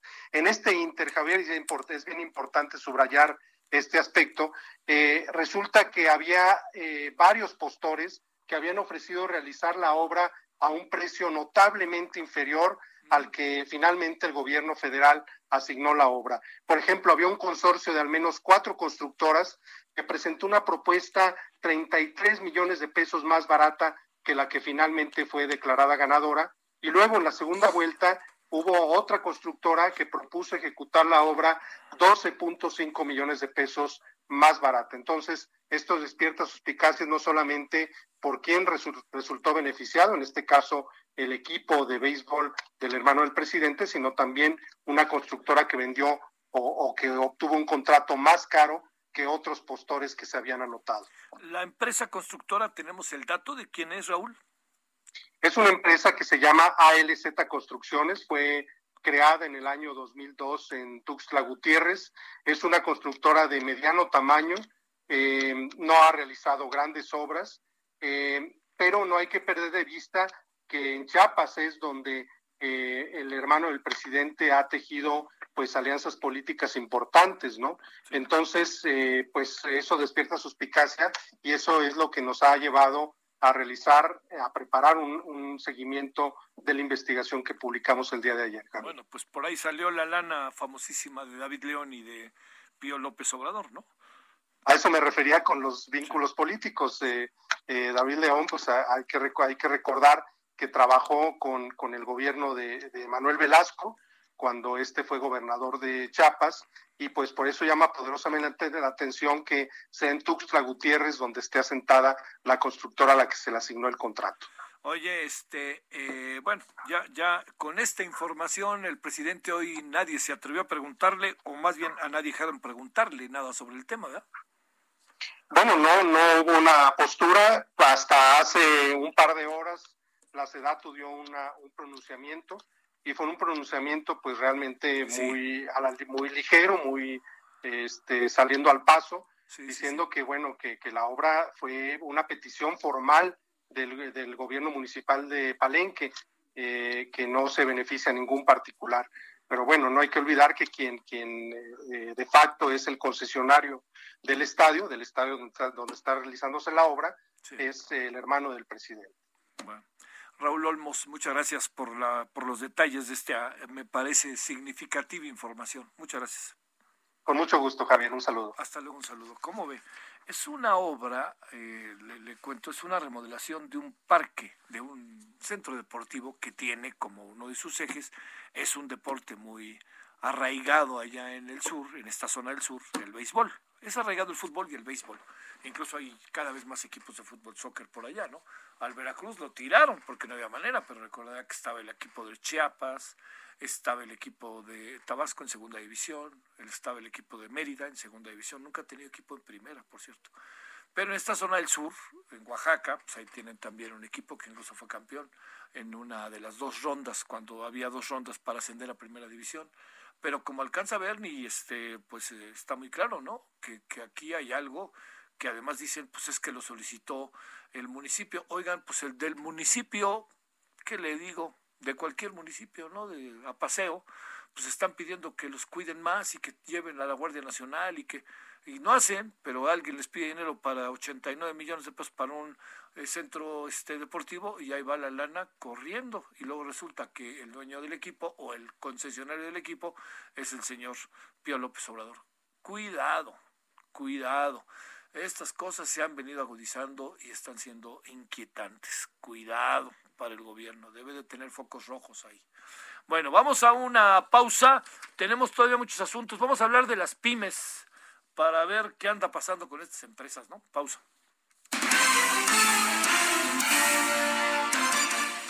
El referente informativo regresa luego de una pausa.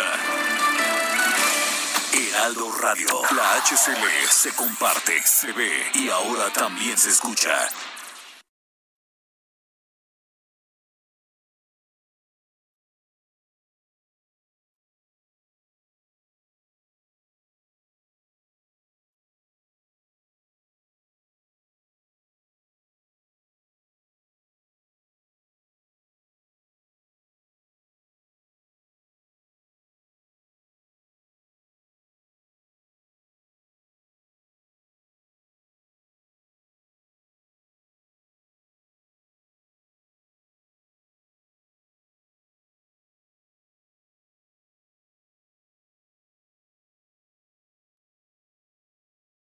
El PT te acompaña, el PT te empodera, el PT está de tu lado. En Morena estamos unidos para sumar ideas, esfuerzos y esperanzas. La lucha nos reúne y nuestra diversidad nos fortalece. Juntas convertiremos los retos en victorias. Juntos vamos a consolidar la cuarta transformación.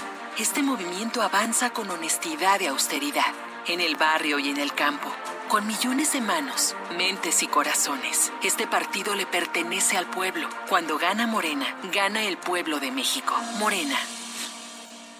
Heraldo Radio, la HCL se comparte, se ve y ahora también se escucha.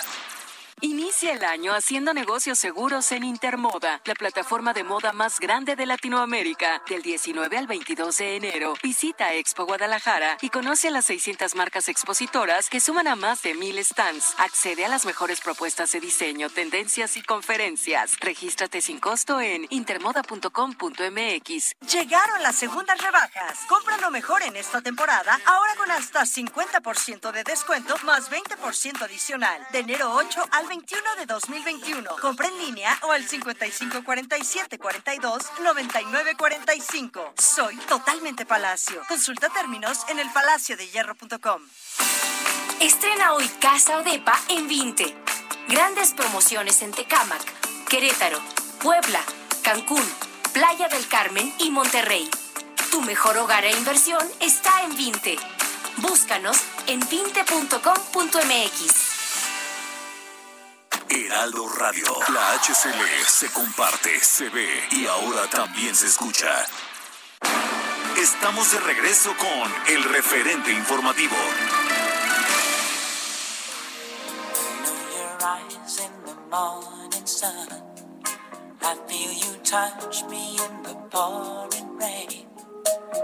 And the moment that you wander far from me, I wanna feel you in my arms again. And you come to me on a summer breeze, keep me warm in your love, then you softly leave. Then it's me you need to show. How deep is your love? Is your love?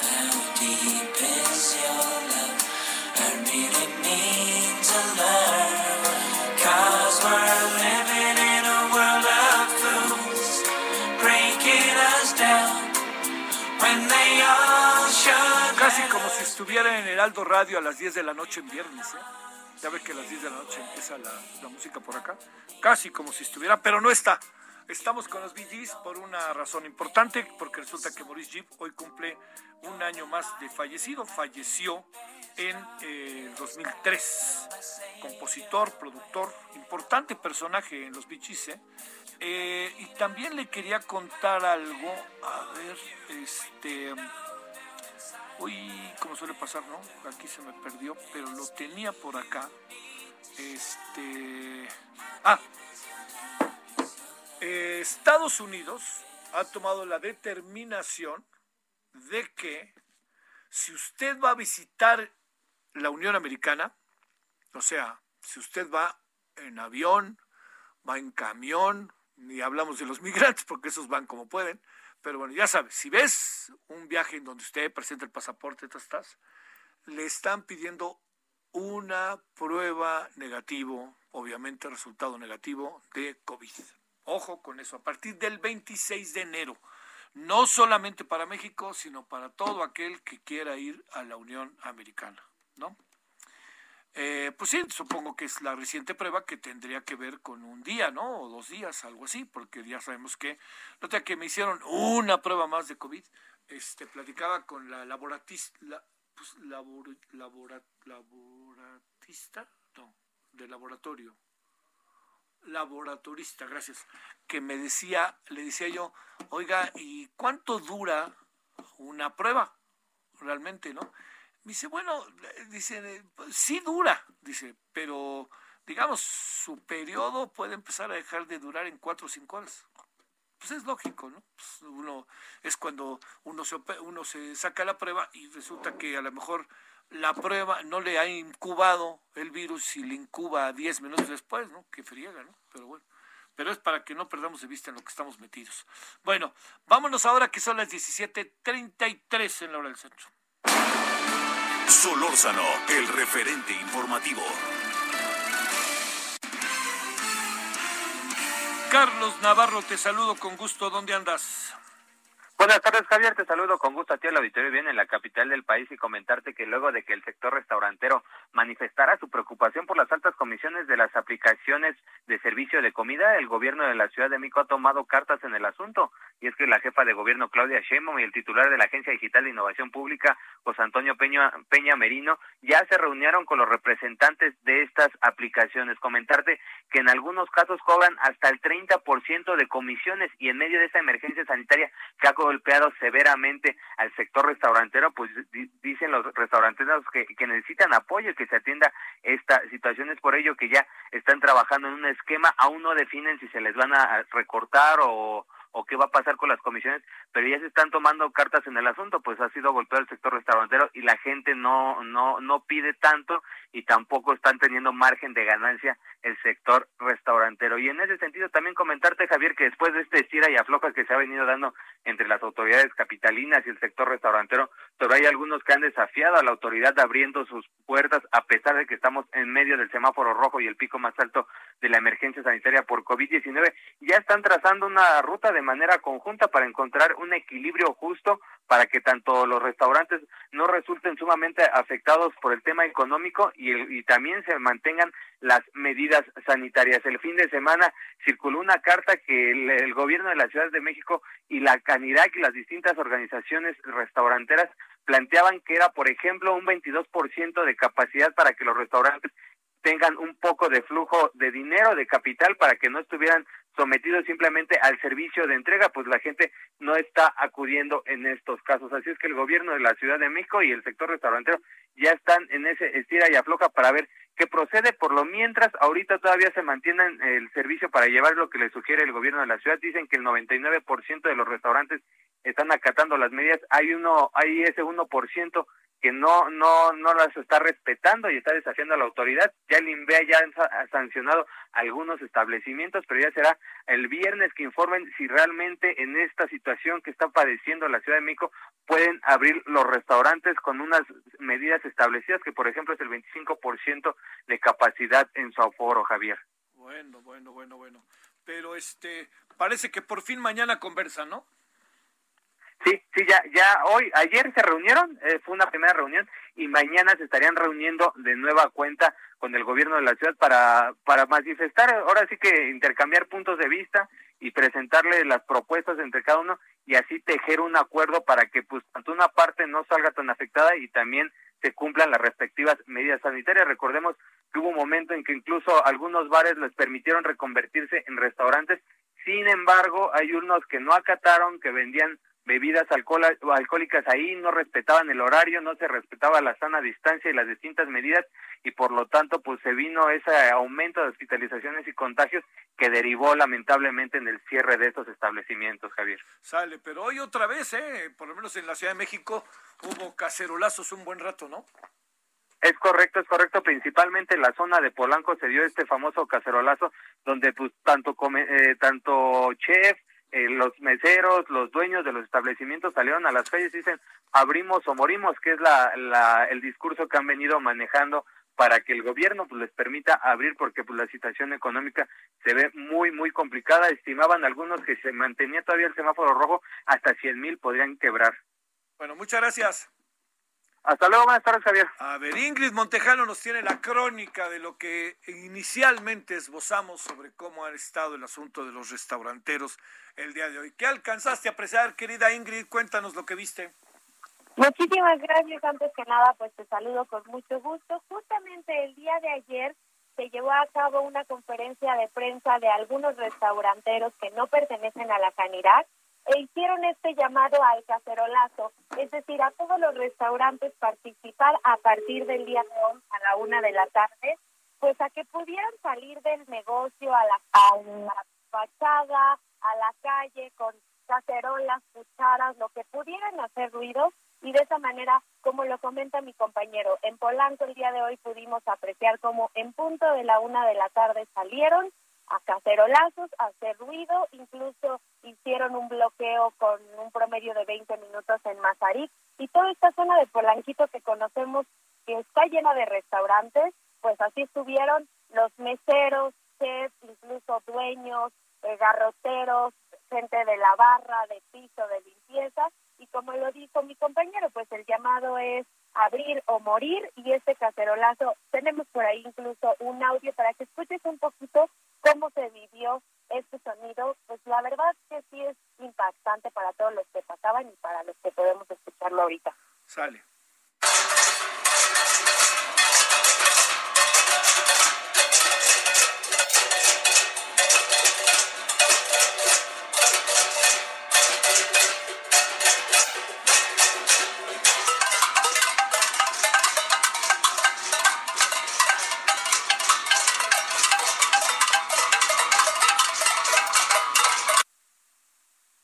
Pues así es como lo pudimos escuchar hoy a la una de la tarde y eh, eh, la consigna es que todos los días a la una de la tarde van a salir de esta manera hasta que tengan solución por parte del gobierno. Es una situación muy complicada. Hoy platiqué con un mesero o un, y un cocinero. Se llevan aproximadamente 50 pesos de propina al día de lo que reparten entre todos y eso que va la mitad del personal hoy, mañana la otra mitad, y así los van alternando para que todos tengan la oportunidad de trabajar.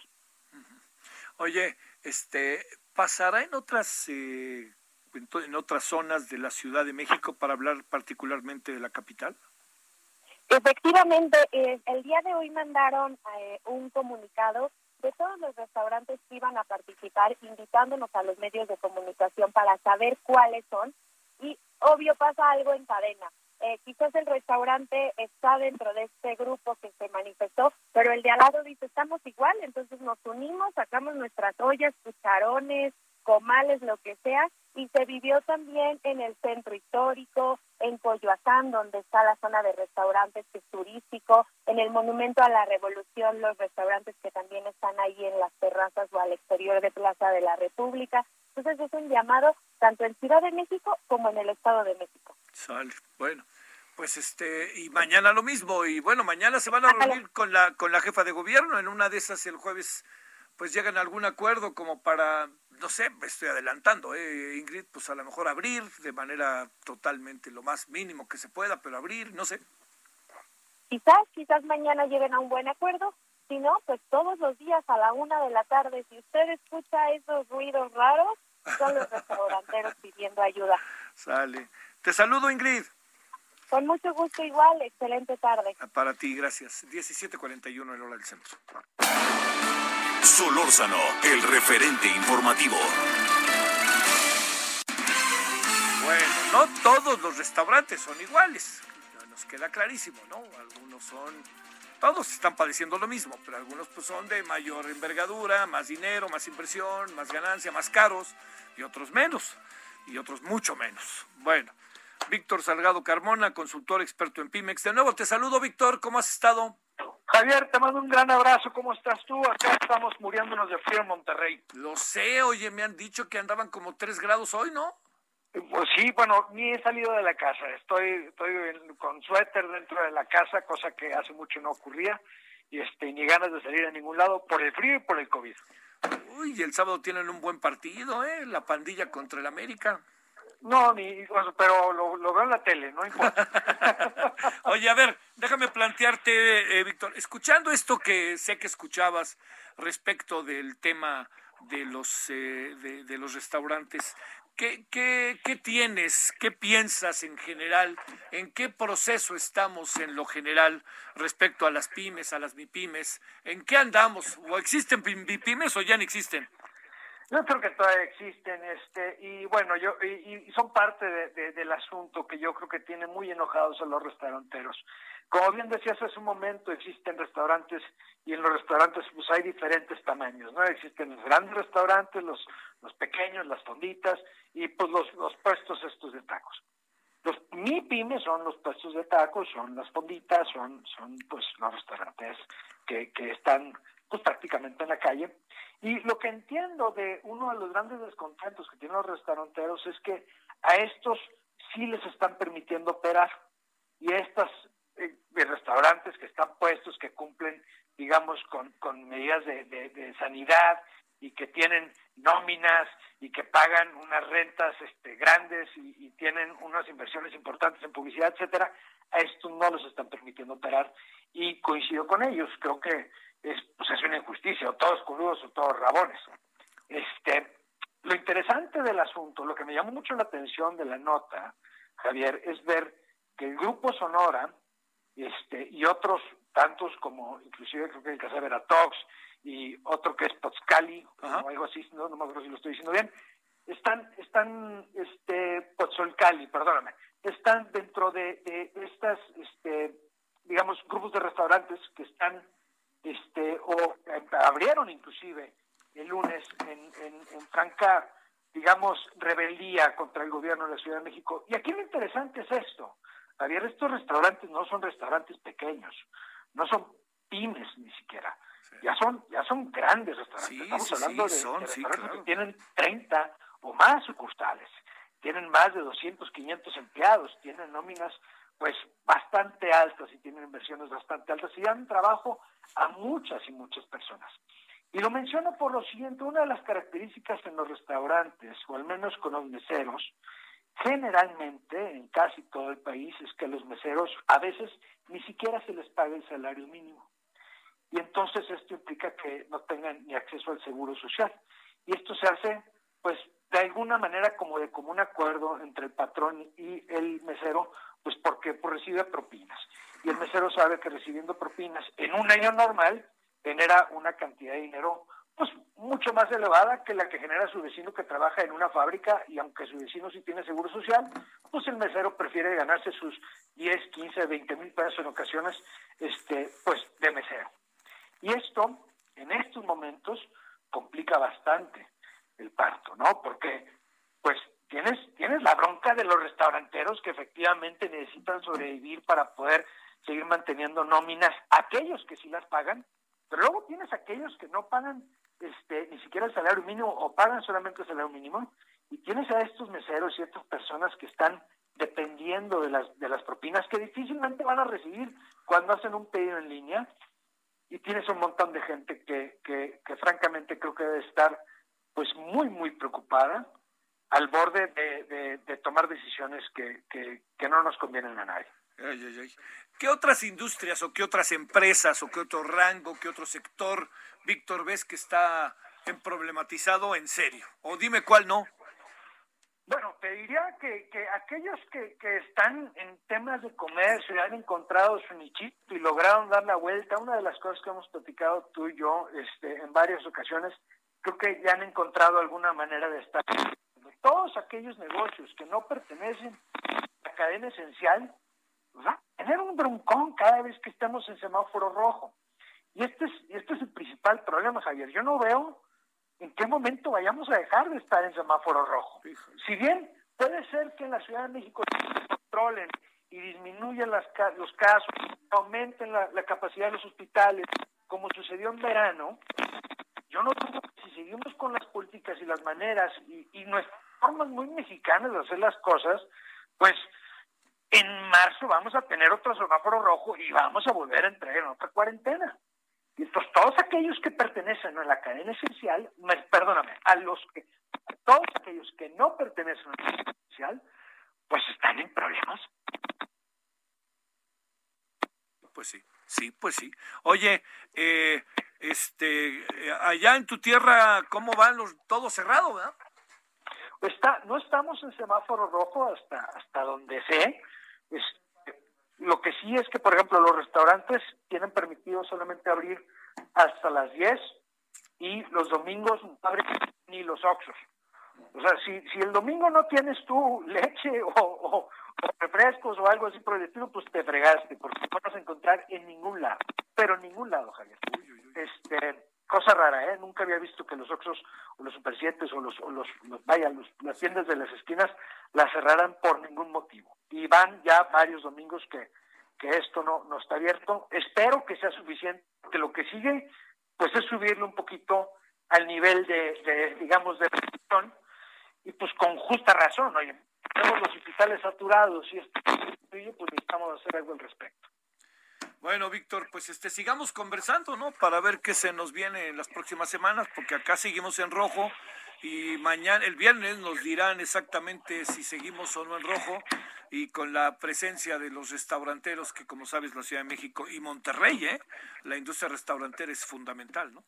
Sin duda, sin duda. Hay un dato bien importante que quisiera platicarle a tus este, radioescuchas, que, que tiene que ver con la cantidad de vacunas que necesitamos estar generando en el país para pensar en, en, digamos, en la luz del túnel, ¿no? Creo que ya llegaron 400 mil vacunas. Para que tengamos una idea de cuánto necesitaríamos estar vacunando diariamente para terminar en 365 días, tendríamos que estar vacunando cerca de 350 mil personas con las dosis dobles todos los días. Entonces, hasta que no veamos un número que se parezca a esto, Javier, estamos en problemas. Víctor, te mando un saludo y muy buenas tardes. Muchísimas gracias, Javier. Hasta luego. Hasta luego. 17:49, Laura del Centro. Solórzano, el referente informativo. Balance Inmobiliario es presentado por Inmobiliaria 20. Estrena hoy Casa Odepa en 20. Grandes promociones en Tecámac Querétaro, Puebla, Cancún, Playa del Carmen y Monterrey. Tu mejor hogar e inversión está en Vinte. Búscanos en vinte.com.mx.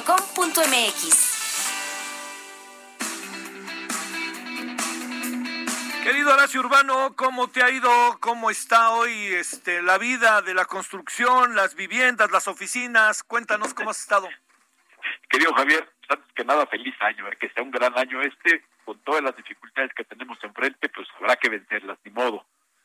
Igualmente para ti, mi querido Horacio, que todo ande en verdad bien dentro de las muchas adversidades en las que estamos y que la industria de la construcción, que es generadora de transformaciones de un país, pues este se echa a andar. Pues sí, que se echa a andar y que se transforme, como bien dice también la propia industria, porque fíjate que el tema que tenía para hoy era reflexionar con toda esa cantidad de metros cuadrados de inmuebles que hoy pareciera que en medio de la pandemia sería sensato pensar si les estamos dando el uso debido o si en medio de lo que estamos viviendo valdrá la pena reconsiderar si le damos una vueltecita al destino que tenían originalmente. Fíjate, ponte a pensar, por ejemplo, en los nueve millones de metros cuadrados de oficinas que hay en el país. ¿Qué pasaría si estos, eh, evidentemente en este momento no se van a estar rentando y habrá un porcentaje importante de esos metros cuadrados desocupados? O sea, a lo mejor sería momento de pensar que esos metros cuadrados desocupados se pudieran usar en otra cosa.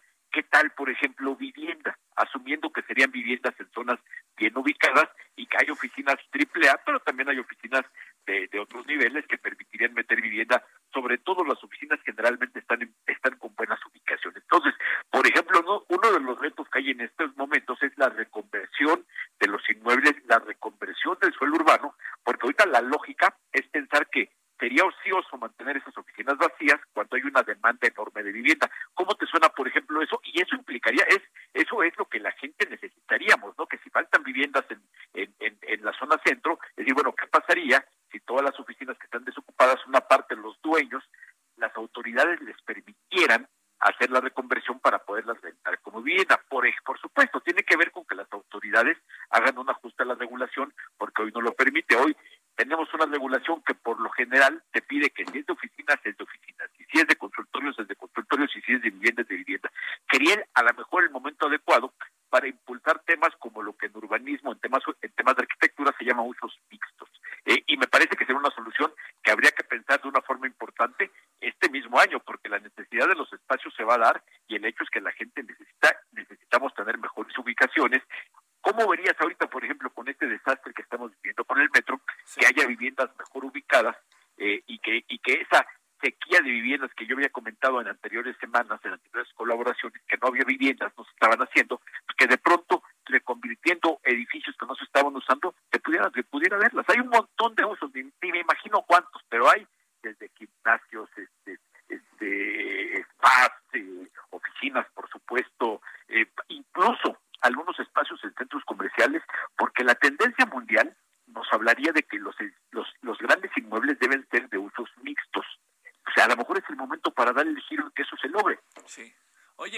Muy interesante, ¿eh?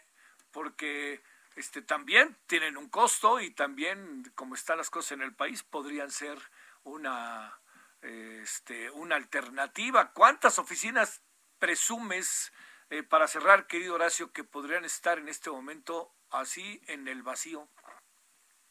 Mira, yo, yo considero que si tenemos 9 millones de metros cuadrados de oficinas, es posible que haya, un, ¿qué te gusta? Un 10% en posibilidad de que esté desocupado. Sí. Y seguramente en este momento no se van a estar ocupando, y es más, es posible que algunos reduzcan, quiten sus oficinas o reduzcan el área. Entonces me parece que es posible que tengamos, pues, ¿qué te gusta? Que tengamos un millón de metros cuadrados disponibles, y no es algo nuevo, ¿eh?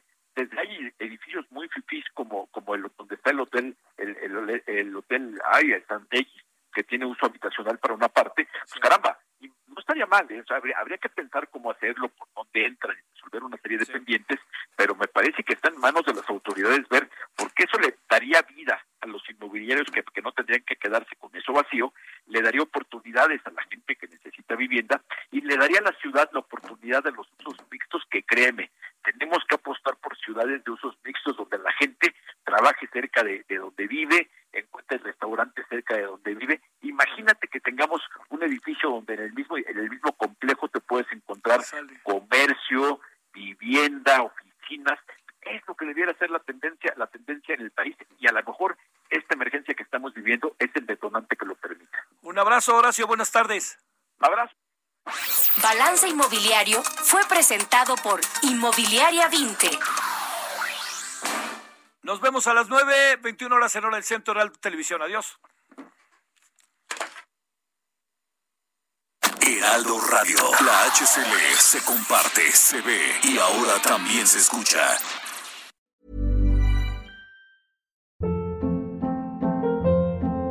Hold up. What was that? Boring. No flavor. That was as bad as those leftovers you ate all week. Kiki Palmer here, and it's time to say hello to something fresh and guilt-free. Hello Fresh. Jazz up dinner with pecan-crusted chicken or garlic butter shrimp scampi. Now that's music to my mouth. Hello Fresh. Let's get this dinner party started. Discover all the delicious possibilities at hellofresh.com.